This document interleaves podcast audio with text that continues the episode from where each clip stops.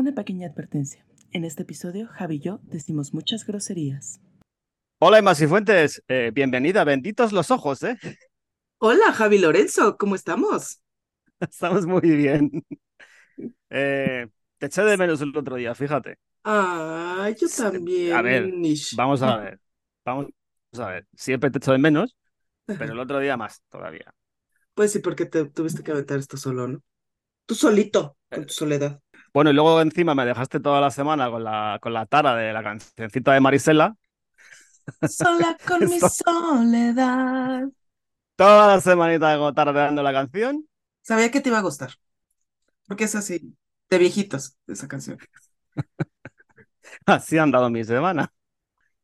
Bueno, no se, no se pierdan ustedes el Instagram de Emma Cifuentes porque tiene una foto de modelo, ¿eh? Ay, ay, gracias. Gracias. Y también hicimos ahí sesión, sesión fotográfica. Quiero mandarle un saludo a Brenda, Brenda Peralta, que nos hizo sesión fotográfica ahí en la, en la oficina. Todos nos tomamos fotos y pues sí, salimos Sí, bien sí. guapos, gracias a Brenda. Sí, sí. Que bueno, ¿qué hablamos esta semana? Esta semana vamos a hablar de películas, ish, porque la tuya está medio, pero bueno, películas de fútbol americano. Sí, bueno, todo esto viene a colación de que como ahora está todo el mundo haciendo mundiales, Ajá, mundiales de baloncesto, mundiales de fútbol, mundiales Ajá. de todo tipo, mundiales de, ajá. de pelota vasca y todo ese Nos- rollo, sí, de pádel, ¿no? Ajá. pues hemos dicho que pues vamos a honrar a esto haciendo programas de, deportivos, ¿sabes? Sí, pues ya que, pues sí. No, Entonces, y además con el deporte que ahorita justo no está en boca de nadie, ¿sabes? Bueno, pero es que por algún sitio hay que empezar. Emma. Bueno, pues venga, comenzamos.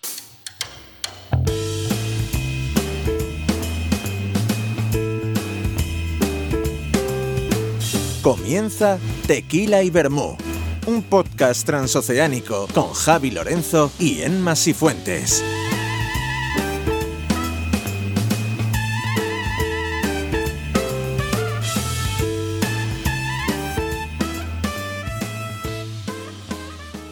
Bueno, Emma, ya estamos aquí otra vez. ¡Yay! Vamos, vamos con las, las noticias de la semana, ¿no? Lo- Sí, tristes, tristes noticias. Eh, sabemos que en, en algunas cosas como que llegamos tarde, pero es porque eh, la semana pasada pues, no estuve con Javi, pero sí quería comentar estas noticias que, que tenemos. Estos, pues sí, tristes últimamente, Ujú. últimamente no hacemos más que obituarios, joder. Sí, qué triste. Ay, sí. Bueno. Bueno, yo al primero, al que, al, este cuate, tú lo comentaste en el, en el podcast pasado, ¿no? Lo del Angus Cloud. Out. Yo la neta no lo conozco porque no he visto la serie, pero la muerte de la que vamos a hablar ahora sí, sí dolió, la verdad. El chisme de la semana. Pues sí, amiguitos de Tequila y. Hoy traemos obituario, como he dicho antes. Eh, bueno, la noticia la conocerán ustedes eh, porque ha sido ha dado la vuelta al mundo y es la muerte del director William Friedkin. Mundialmente conocido básicamente por dos películas que fueron The Friends Connection y El Exorcista. ¿Cómo se llama The French Connection en, en España, eh? Aquí la dejaron The Friends Connection, Ah, no la tradujeron. Ah, ok. Aquí se llama Contacto en Francia. Aquí sí que se llamó The Friends Connection, pero tiene un. O sea, le pusieron The Friends Connection, coma, contra el imperio de la droga. España. Gracias, España. Gracias por esa aportación.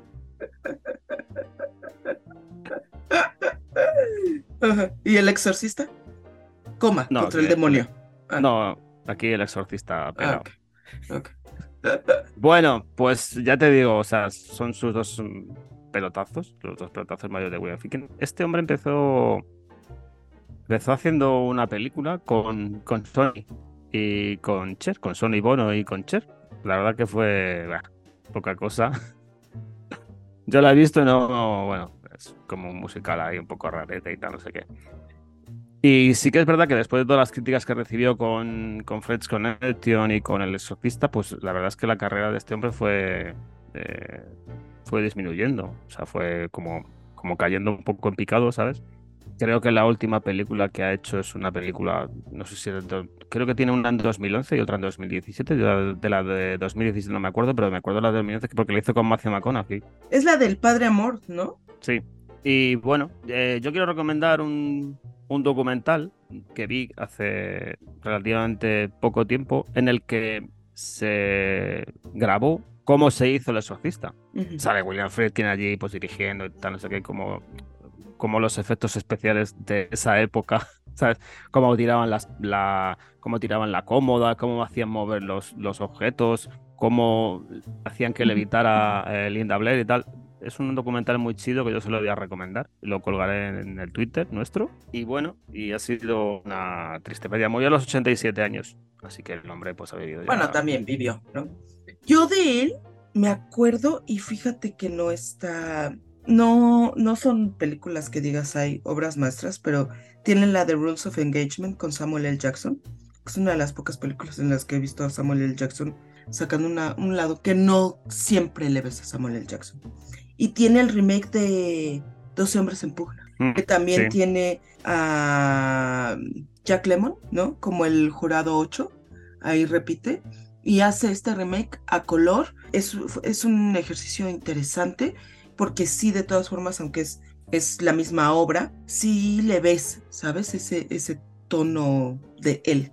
Son dos cosas que a mí me parecen interesantes de él. No he visto la del Padre Amor y pues sí, ese fue su último proyecto. Yo así de lo, de lo último que vi de William Friedkin fue la de Jade, la de que sale mm. David Caruso, el de CSI, y salía también Linda Fiorentino y Chad Palminteri. Y ya, ya tiene sus añitos, ¿no? La de Jade. Sí, es del 95. Pues una triste pérdida, ¿eh? Joder, llevamos un rachita. Bueno, Emma, tienes tú algo, ¿no? Querías comentar tú algo. Ay, yo quiero comentar que esta es Semana Swifty aquí en México.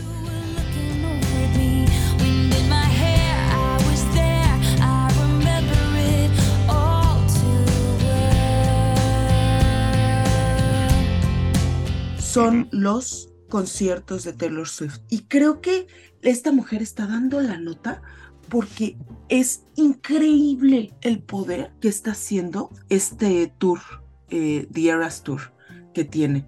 La chava está reactivando la economía ella sola, ¿sabes? Dicen que si llegara a cancelar un concierto, se colapsaría, ¿sabes? La economía de esa, de esa ciudad.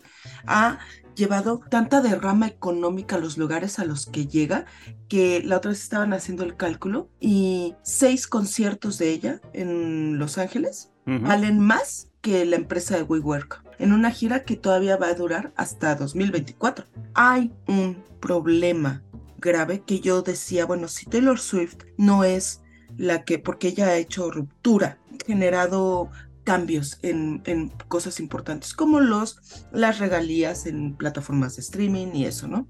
Pero hay un punto aquí, hay una mafia que yo decía, ahora que venga Taylor Swift, a ver si, si, si algo crea, genera, patea para que haya un cambio. Y es esta mafia de la venta de boletos. Ticketmaster.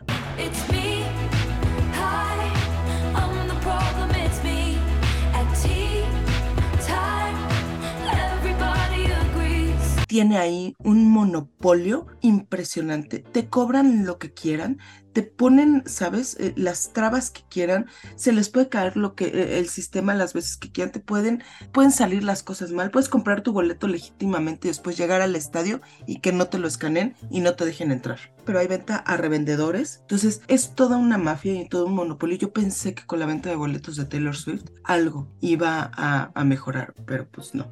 Aquí parece ser que no ha sido tan, tan, tan grave, o sea, no, no tan grave me refiero, no tan, no tan boom porque es, Taylor Swift viene a inaugurar el Bernabéu, ¿sabes? Se están gastando 900 mil millones en reformar el Santiago Bernabéu, el Estadio de Madrid. Bueno, pues parece ser que la gente aquí dándose de hostias virtualmente hablando, porque parece ser que las famosas, las famosas estas colas virtuales que yo no entiendo, ¿sabes?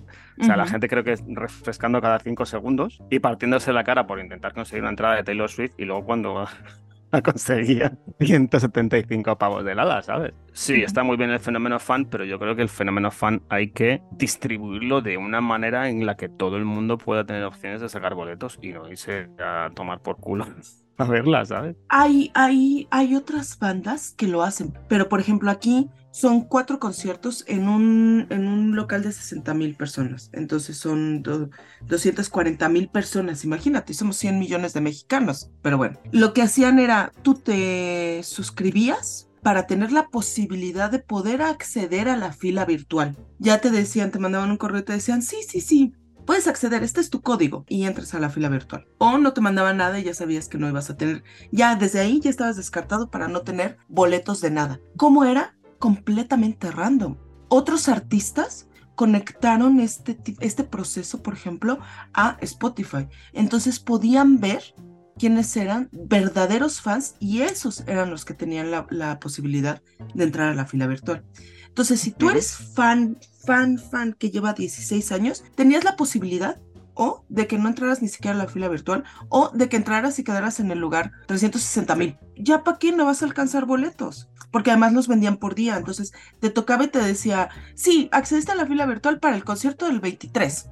Entonces, nada más, si entrabas y en tu fila virtual había más de 60 mil personas adelante de ti, pues, tus posibilidades de, de, obtener boleto eran mínimas. Y después todavía, ya, llegas, da, ya, tres personas adelante de ti, dos, uno, vas.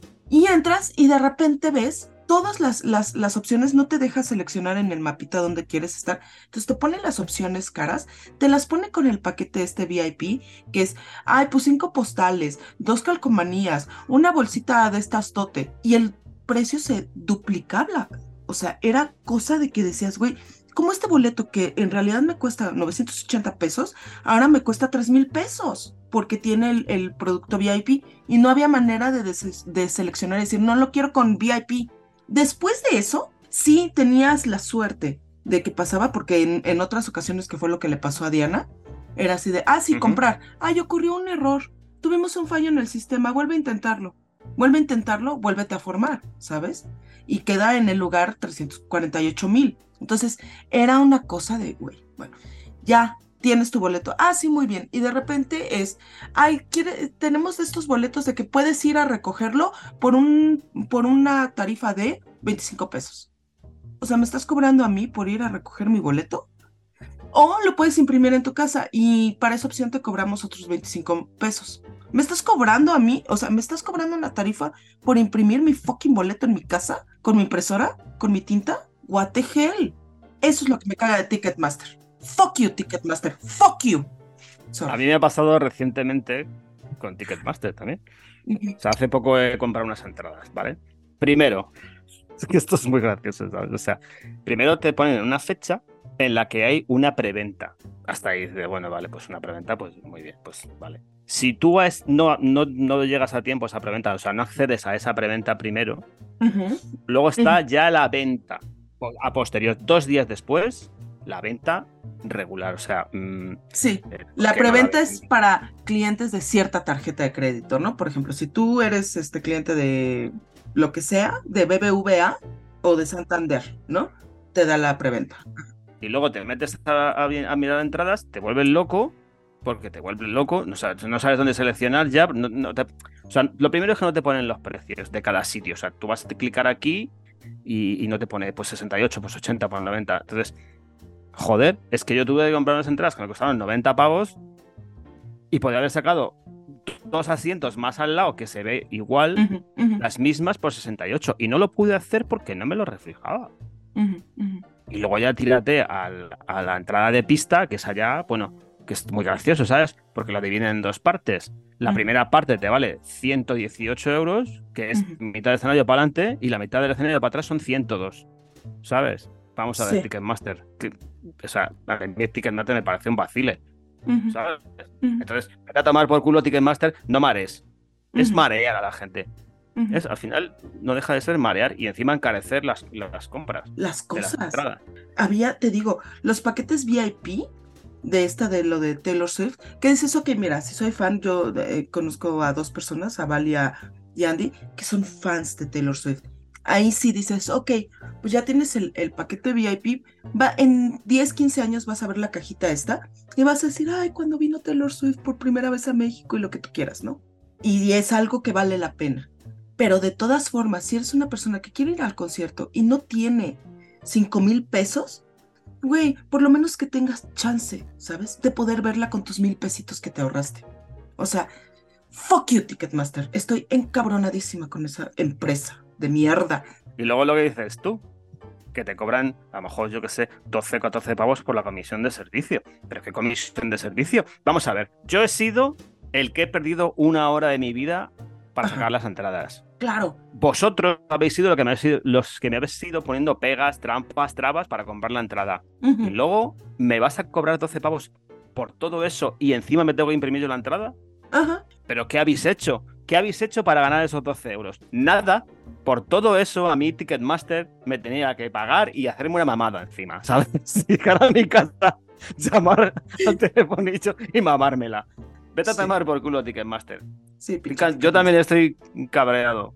¿Verdad? ¿Verdad que cabrea? Entonces, no sé. Regularizan esta puta mierda de las entradas, coño, de una puta vez. No solo con Taylor Swift, sino con cualquier banda que hay ahora, por ejemplo, claro. de Mode, eh, Coldplay, U2, Ujú. toda esta gente que llena miles y miles de conciertos.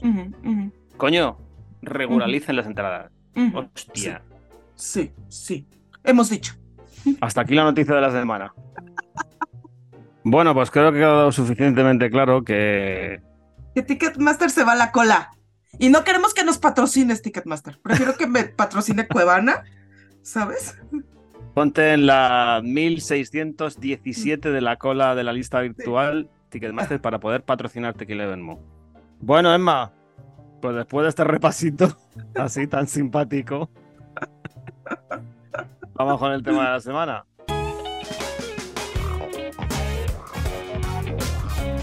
El tema de la semana.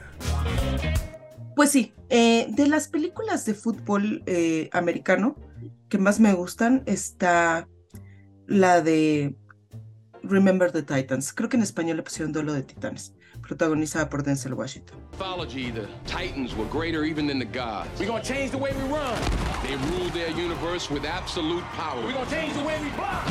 That football field out there tonight, that's our universe. We're gonna change the way we win. We don't let anything, nothing, come between us. We are team. Cuenta eh, la historia, eh, está basada en hechos reales, la historia de este equipo estudiantil de fútbol americano. eh, va por el campeonato y esto ocurre justo en el momento en la que ya viene la integración racial, porque estamos en 1971. Entonces, te cuenta la historia de este equipo que ahora tiene un nuevo coach y es un, coach pues negro, que es Denzel Washington. Y viene, te cuenta todas las tensiones, ¿sabes? Que hubo en este pueblo de, de Virginia en esa época y pues como la camaradería en el equipo pues logró vencer ciertos prejuicios y llegaron a ser pues campeones, ¿no? Tiene muchas cosas muy inventadas. La historia real no es como sale en la película. De hecho, una de, y creo que es una de las cosas más importantes, la tensión racial no era tanto como lo muestra la película, porque ese colegio se integró cuatro años antes, el TC Williams High School. Ese se integra en 1967. Entonces, todas estas protestas porque vienen los estudiantes negros y van a tomar las clases, eso no ocurrió. Hay otras cosas también, detallitos de eso, de que hay que se van a ver el, campo de la batalla de Gettysburg, pues no, no, o sea, no, no ocurre como eh, lo ponen en la película que se levantaron a las 3 de la mañana y salieron a correr y eso, ¿no? Para conocer la historia, ¿no? De esta batalla. Sí van como parte del campamento de entrenamiento que tienen, van y lo conocen, pero pues no fue así de como lo pone en la película. Y otra de las cosas que también cambian es el quarterback que sufre el accidente. Sí, es cierto que lo sufre, sufre el accidente, pero es después de que los titanes ya ganaron el campeonato. En la película te lo ponen así como que antes, entonces pues es todo un drama porque pues están sin quarterback, ¿no? Sin capitán del equipo y, pues es el partido decisivo ya sabes, ¿no? Hay cosas ahí como muy... lo exageran, lo dramatizan demasiado, pero en sí es esa historia, te digo, de camaradería, de mm, integración esta, esta historia de sesgo y de racismo y a mí me encanta, me encanta porque veo un Denzel Washington súper poderoso a pesar de que tiene a todo el pueblo en contra, él le lanzan el ladrillo en la ventana y lo que tú quieras y le llaman chango y esas cosas, es súper poderoso y no tiene miedo a decir aquí yo soy el coach y se va a hacer lo que yo digo. Me decepciona mucho que hayan querido o pensado que tenían que recurrir a exagerar algo que de todas formas es doloroso y que sin la exageración es una historia padre de contar, pero él es magnífico, es increíble este actor por Dios. Ahora ya es más tío Denzel, ya está viejito, ya te habla así como tío, así, y tío incómodo en fiesta, que ya no sabes si es, si se está quedando dormido por viejito por borracho. Bueno, sigue, sigue partiendo, sigue partiendo caras por ahí todavía, ¿eh? Sí, con las del justiciero y eso, pero, pero, híjolas, luego va a las entrevistas así con su suéter, ¿sabes? Tejido, y si dices, güey, te digo, que no sabes si es el tío que se quedó dormido así con los brazos cruzados en el sillón, ¿sabes? A ver, es que por esa Denzel Washington lo estaba partiendo. ¿sabes? Sí que coincido contigo en que la historia está un poco trillada ya, porque es esta de que viene un entrenador y encima es negro y va a coger el equipo, que está el equipo hecho mierda y lo va a llevar hasta arriba. Entonces, que es, es como historia como muy manida ya, pero bueno, sí, te, habla de los valores, del compañerismo, del equipo, de tal. Del liderazgo. Eso es. Y bueno, está bien, es una historia entretenida, tal.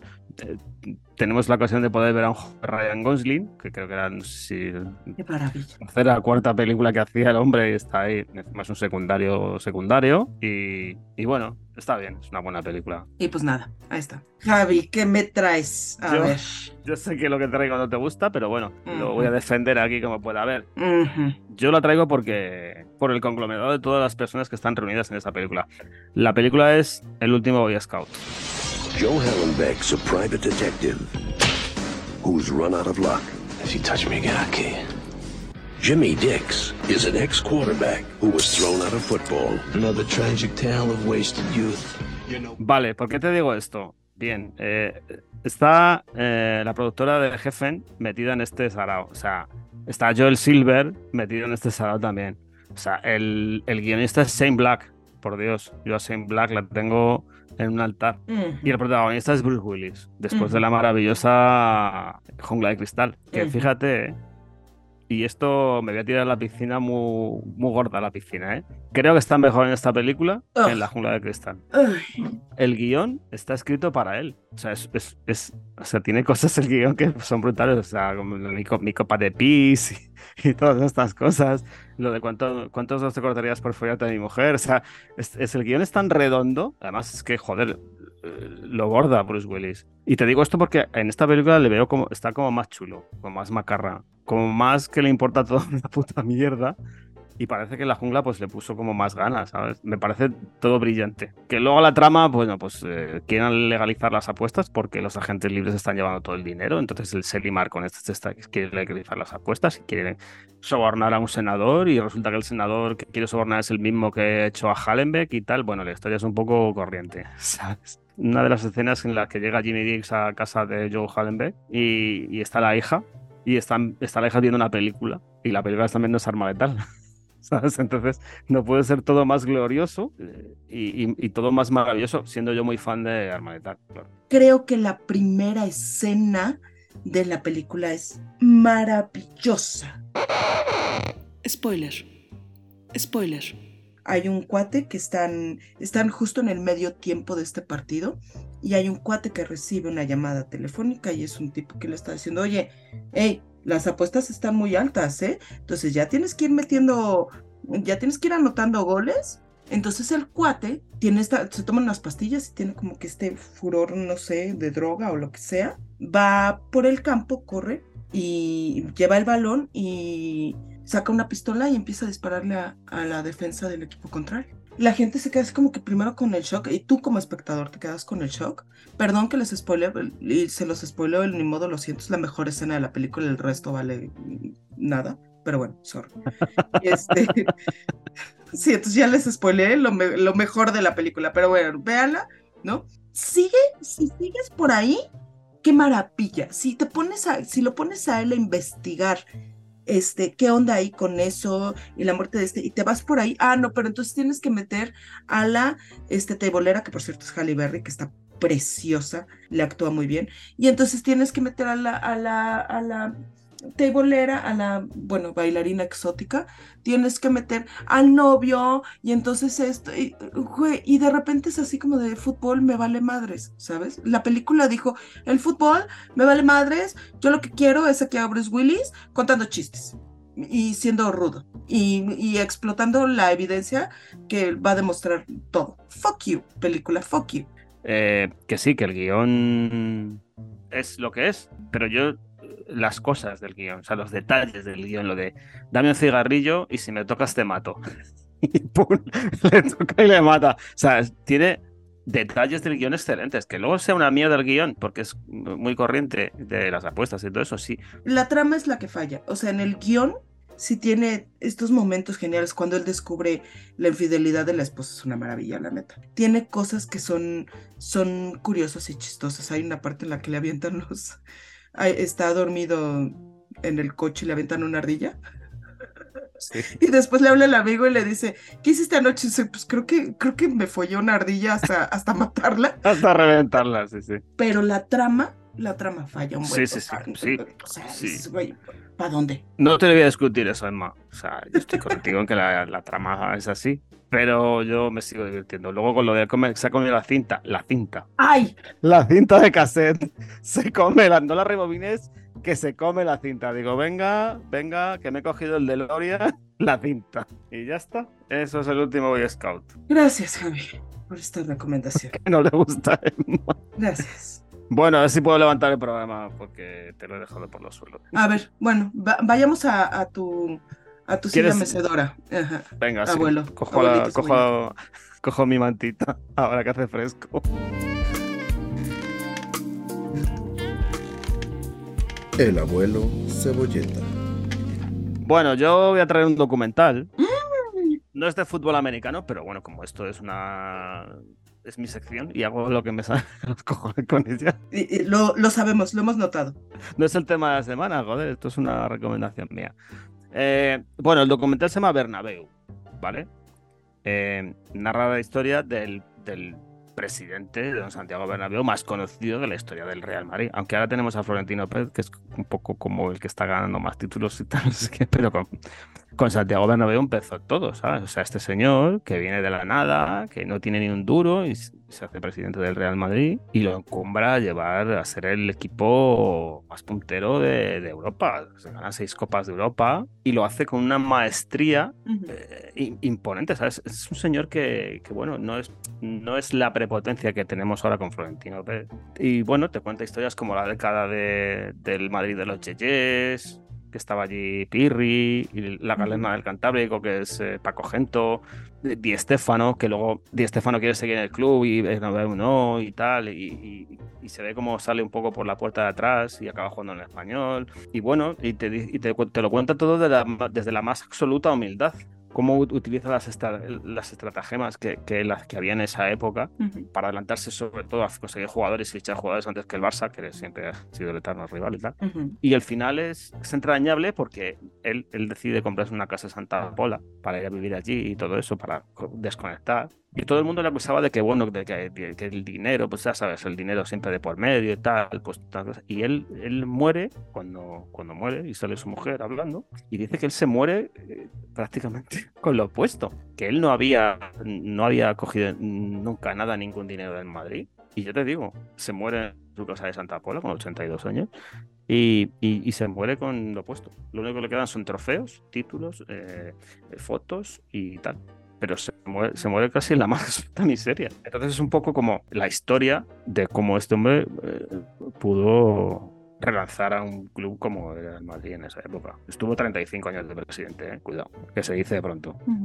Es maravilloso, es, un documental entrañable, es un documental muy recomendable. No ya no solo porque seas aficionado del Madrid o no, ya solo porque te guste el deporte. O sea, de ver cómo una persona pues va haciendo crecer a un equipo, que puede ser el Madrid como puede ser yo, cualquiera. Pero sí que es un documental muy recomendable para todo el mundo que le gusta el fútbol. Y es uno de los equipos más importantes del mundo, si no es que el más, casi, casi, ¿sabes? O sea, nadie le niega eso. Yo tampoco le voy al Madrid. Mm, yo soy más del Barça. Y por, por Rafita Márquez, ¿eh?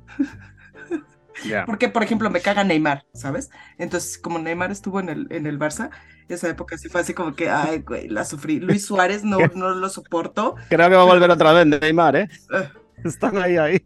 ugh, Bueno, aquí, aquí hemos tenido también mexicanos ilustres, ¿eh? En, en el Madrid, ¿eh? Hugo Sánchez. Hugo Sánchez, Chicharito. marcó una época y Chicharito. Chicharito era un delantero que siempre estaba ahí, era- tenía mucho olfato goleador, ¿eh? El 14 de Chicharito. A mí con Chicharito creo que no se hizo mucha justicia en el Madrid. Creo que no le dieron las oportunidades que debían de haberle dado, Ujú. pero el Chicharito me encantaba, me parecía un jugador de la hostia. Me parecía un delantero puro de. ¿sabes? Gracias por recomendar un documental. Gracias. Ahora ya le vamos a llamar el rincón ñoño del abuelo Cebolleta.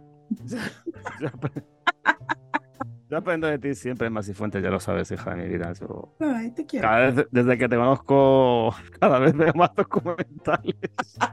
Yo que no era de documentales. De nada. Yo que no era de documentales, eh. Joder, la madre que me parió. He visto más documentales desde que, conozco, desde que te conozco desde que en toda mi puta vida atrás. ¿Qué tienes por ahí en el rincón? Vamos a mi rinconcito ñoño.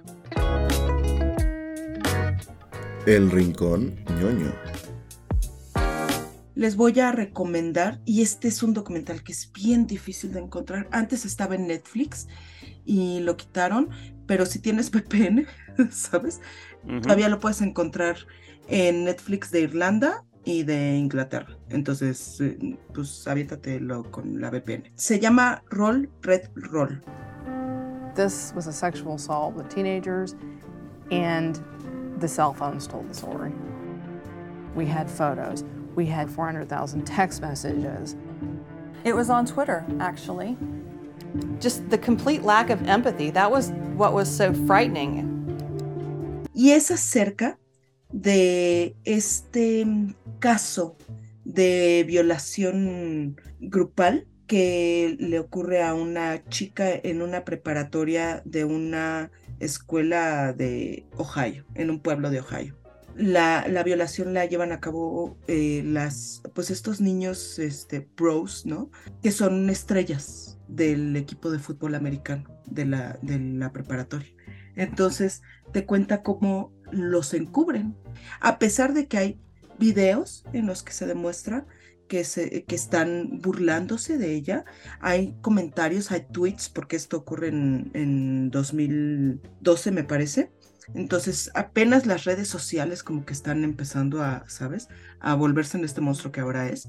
Y está, ¿sabes?, surgiendo Twitter y es el primer caso de violación que se vuelve viral en redes sociales de Estados Unidos. Como ve, se ve que no hay justicia de la gente como que en el pueblo, porque el, pueblo es, es Stouffville, es súper fanático del fútbol y son, ¿sabes? Así, del fútbol americano y son así como de, invierten toda su pasión en que pues los, los, los chicos, ¿no? Ganen los campeonatos y demás. Pues cuando llega esta acusación de Jane Doe, pues todo el mundo empieza, ay, pero pues, ¿por qué está, este, por qué estaba bebiendo en la fiesta y no sé qué? Y no sé cuándo, incluso creo que Serena Williams entró en la, en la controversia porque también era así como de, ay, pues si tienes 16 años y estás en una fiesta, pues tus padres debieron haberte educado mejor. ¿En serio? Sí, y hay un momento en el que todo el mundo se le va encima a Serena Williams, ¿sabes?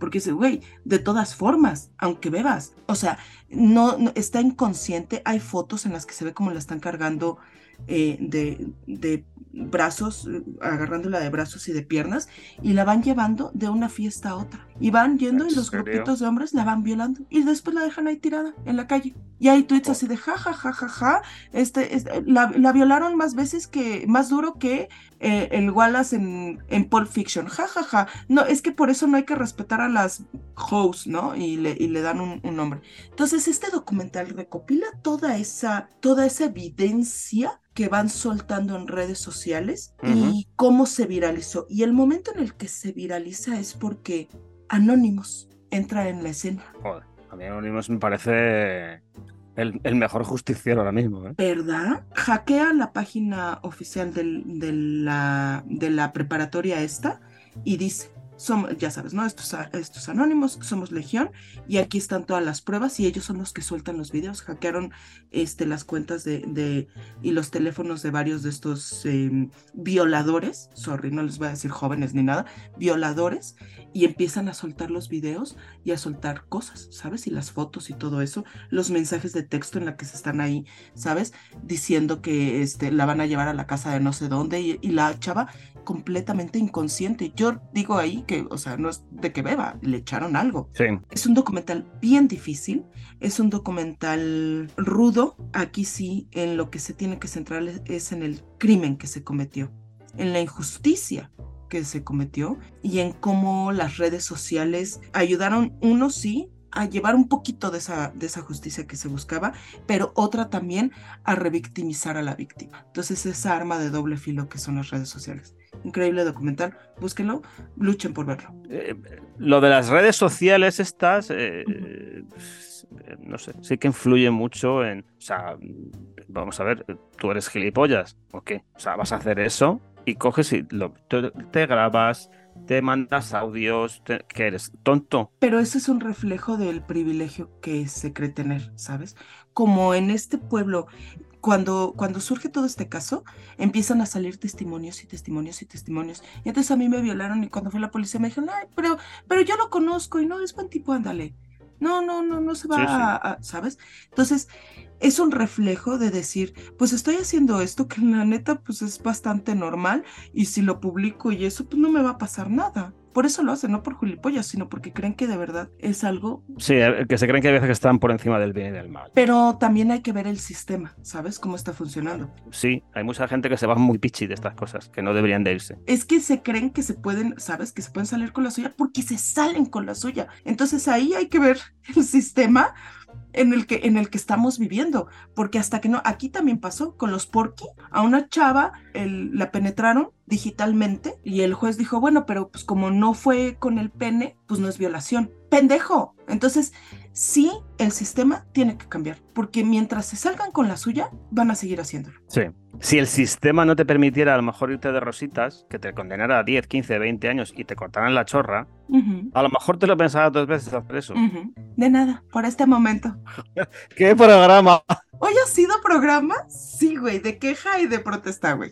Espérate que todavía queda, ¿eh? Que faltan las recomendaciones de la semana. Emma y Javi recomiendan.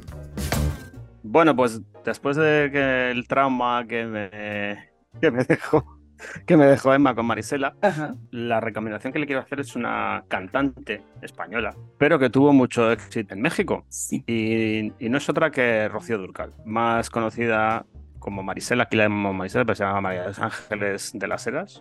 Es actriz y cantante española, ya te digo, o sea, ella nació aquí en Madrid, pero allí en, en vuestro país se la conoce como la reina de las rancheras, ojito con eso.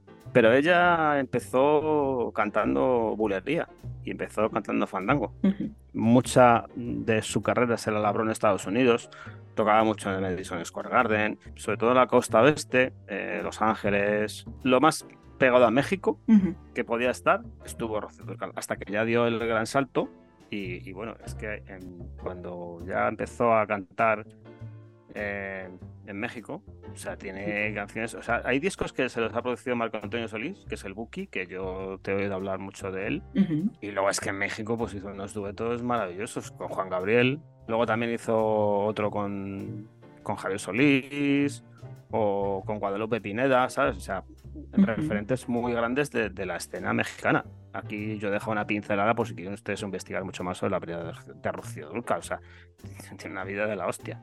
O sea, yo tengo una canción que es mi canción top de Rocío Durcal, ¿Cuál es? que es La gata bajo la lluvia. Vamos a poner un poquito. Ves, la vida es así. Tú te vas yo me quedo aquí. Lloverá y ya no seré tuya.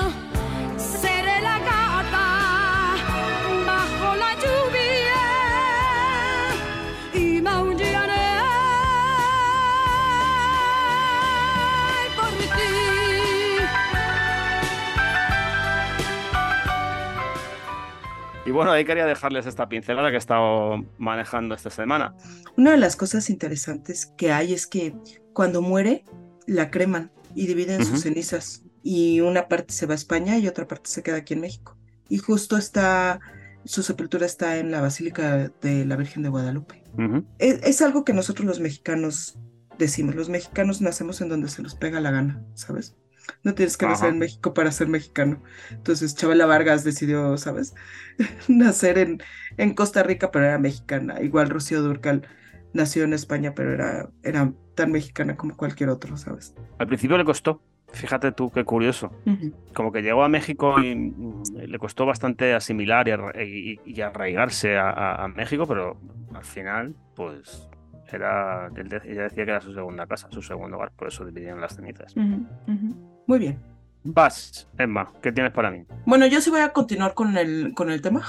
Y tengo un documental, no manches, que me encanta. Me encanta, me encanta. Documental de Netflix que se llama Al Descubierto. La novia que nunca existió. Manti Teo had an absolutely astounding senior year. His grandmother and girlfriend, Lene Kukua, had died the same night. He dedicated his season to them. It was an amazing story. I mean, they were with me, you know. I miss them. One problem his girlfriend did not exist.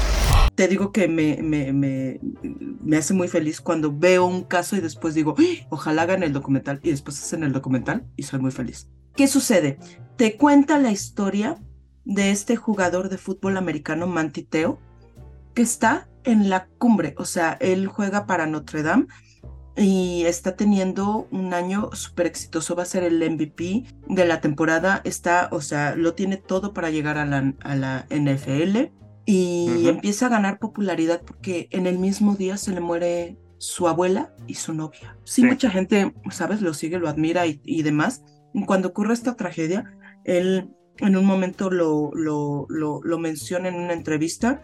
Y la gente dice, güey, o sea, lo, lo trata de abrazar. Y después empieza como que a ver esta, esta sospecha de que a lo mejor lo hace para tener eh, la compasión de la gente, volverse famosillo y así ganar el nombramiento de mejor eh, jugador, ¿no? De la temporada. Y en el documental te cuentan cómo estuvo y te dicen que es víctima, te cuentan cómo fue víctima de catfish. En realidad, era un cuate que estaba este, obsesionado con él, se hace pasar por una mujer y empiezan a tener una relación virtual a distancia. Pero él nunca se da cuenta de que pues lo están engañando. Entonces cuando el cuate este ya no puede evitar el, el, el que ya, o sea, ya nos tenemos que conocer, ya nos tenemos que conocer, finge la muerte de, de esta persona. Una maravilla de documental, porque te cuenta todo, cómo empieza, cómo, porque lo hace increíble documental. Véanlo. Bueno, yo, yo ya sabes que lo he dicho muchas veces, pero lo voy a volver a repetir. Tú me pones el palito. Y te gusta, ¿no? yo lo jugué. Pues la verdad es que la, ver- la verdad es que de las cosas que me recomiendan me gusta casi todo, ¿sabes? Lo de los nazis fue un poco. Ya me la vi entera de los nazis, ¿eh? Ay, Fue ¿qué un tal? poco. Pues fue difícil de digerir, pero estuvo bien. Yo este te prometo que lo voy a, lo voy a ver Velo. y ya te, ya te contaré. Al Descubierto es una serie de documentales, son nueve documentales. Todos son de deportes y son buenísimos, la verdad. Y este era el que estaba yo esperando, el de Mantiteo. Entonces, véanlo si quieren checarse toda la serie, nada más hay que buscarle en, en Netflix así, Al Descubierto, y vienen historias increíbles. Muy bien, Emma, pues muchas gracias. Te lo agradecemos. Yo el primero. De nada.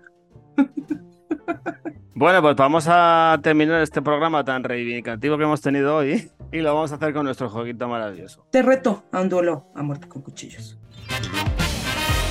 Duelo a muerte con cuchillos. Bueno, Emma Fuentes, pues comenzamos. Puta madre. A ver. Empiezo, empiezo yo. Vas. Te lo voy a poner fácil. En 30 segundos me tienes que decir Ajá. películas en las que haya un ciego. Da igual que sea protagonista o secundario y tal. Un ciego. Ya. Esencia de mujer. Eh, Daredevil. Eh, eh, No respires. Eh, eh, el color del paraíso. Eh, eh, eh, Cinco segundos.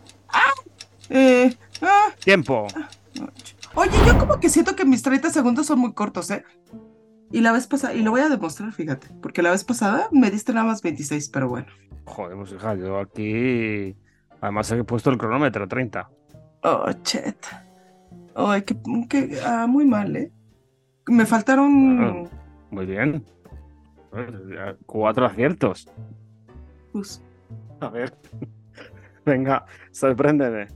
Ok, me toca. Venga. Tienes 30 segundos para decirme en orden. En orden. qué- qué poca vergüenza tienes, Emma. Sí, en orden, sin fallo. ¿eh? ¿Ok? ¿Estás listo? Para decirme en orden, sin fallo, todas las películas de Misión Imposible. Paz. Pues Misión Imposible. Eh... Joder, Misión Imposible 2, no sé cuál es. Misión Imposible 3 tampoco. Eh, Misión Imposible 4 tampoco. Misión Imposible 5, o sea, sé que hay una que es Nación Secreta. Ajá. Em, Tiempo. joder, en blanco. Misión Imposible. Mira, te voy a contar cuatro Bueno. aciertos, porque es Misión Imposible, Misión Imposible 2, Misión Imposible 3. Después es Protocolo Fantasma. Después Sí. es Nación Secreta, que es la Nación quinta. Secreta. Después es. Espérate. Qué poca vergüenza, qué poca vergüenza tienes. Yo por lo menos sabía. yo por lo menos Repercusión, repercusión, repercusión. Repercusión, Repercusión. que es la de. ¿Cómo que Ajá, repercusión? ajá, repercusión. Misión Imposible, repercusión. Ajá. No, ¿qué- ¿cómo que repercusión? ¿Qué es eso? Así se llama. Misión Imposible, No, se- repercusión. Sí. Será allí, en tu pueblo. Bueno, como tú la hayas llamado, la hubieras, la hubieras nombrado y te la daba. Fallout. Ajá. Que es en la que sale Henry Cavill. Después es Misión Imposible Sentencia Mortal, parte 1 y Sentencia Mortal, parte 2. Eso sí, Fallout. Eso sí. Aquí se llama Fallout, sí. Ah, pues en, en México es repercusión. repercusión no. Sí. Yo de películas eh, con ciegos Ajá, a ver, ¿qué tenías? tenías acertaste Daredevil, acertaste Esencia de Mujer, la de No respires también la acertaste. Tenías la de Ray, la de Ah, sí, Jamie, cierto. Jamie Foxx. Ah, me caga esa película. Tenías la de No me chilles que no te veo con Richard Pryor y Jen Wyler. Ah, sí, cierto. Tenías a primera vista con Val Kilmer. Tenías la de Bird Box, esta que han estrenado hace Ah, poco sí, en cierto. Netflix. Pero no son San- ciegos. Ahí no hay Bullock. ciegos, ¿no? ¿O sí? Bueno, van con los ojos vendados. Ajá, pero no son ciegos. Ajá. Bueno, luego. Pero Bueno, sí, al final sí. salen, ¿no? Porque están todos los ciegos ahí, como que en el. en Los Ajá. Abrazos Rotos también el, el, el protagoniza el, el que hace, creo que es Darío Grenetti, es ciego. Ujú, O no sé si Darío Grenetti, no me acuerdo. ¿eh? Ajá. Sí, no, pues hay un chingo, güey. La neta. Bueno, pues otra vez empate, Emma. Qué alegría. 4-4. Y eso porque me vi buena onda, ¿eh? La verdad es que las películas de Misión Imposible, he dicho Misión Imposible, Misión Imposible 2, la 3, porque no recordaba que tuvieran nombres. Y luego ya sí que sí que la de Nación Secreta sí que me acordaba de ella. Y eso te la Pero tomé por buena porque estaba en orden. Porque dijiste 4, ¿quién sabe? ¿Sabes? Y dije, ok, va, 4 ya. Qué no más. poquísima vergüenza tienen Masifuentes en este programa, amigos. ¿Por qué? ¿Por qué? Porque sí. Bueno, De nada, por ser tan justa y generosa contigo. bueno, De nada. o- encima a ver si. Espérate, que te, te voy a besar los pies. Bueno, bueno, Masifuentes, vamos a cerrar el programa, ¿no? Joder, Sí, qué ¿no? programa. Ha sido un programa tenso, ¿eh? Que la semana que viene vas a estar por aquí o qué? Sí, ¿O que ¿no? vas a hacer otro viaje? ¿Quiere- Estupendo. ¿Quieres hacer el programa tú solito? No. ¿No? No, Ah, bueno, entonces aquí no. nos vemos. No, porque tú eres la alegría, tú eres el- el- la diva. Yo El saborcito, Soy- el tequila. soy un mero espectador. Soy un mero comparsa. O sea, me das unos platillos y como si fuera un mono igual. ¿sabes? Bueno, Emma, ya terminamos con la tertulia, ¿no? Ya. Bueno, pues nada, señores, señoras, niños, niñas, como siempre un placer y Emma Cifuentes va a proceder. Bye.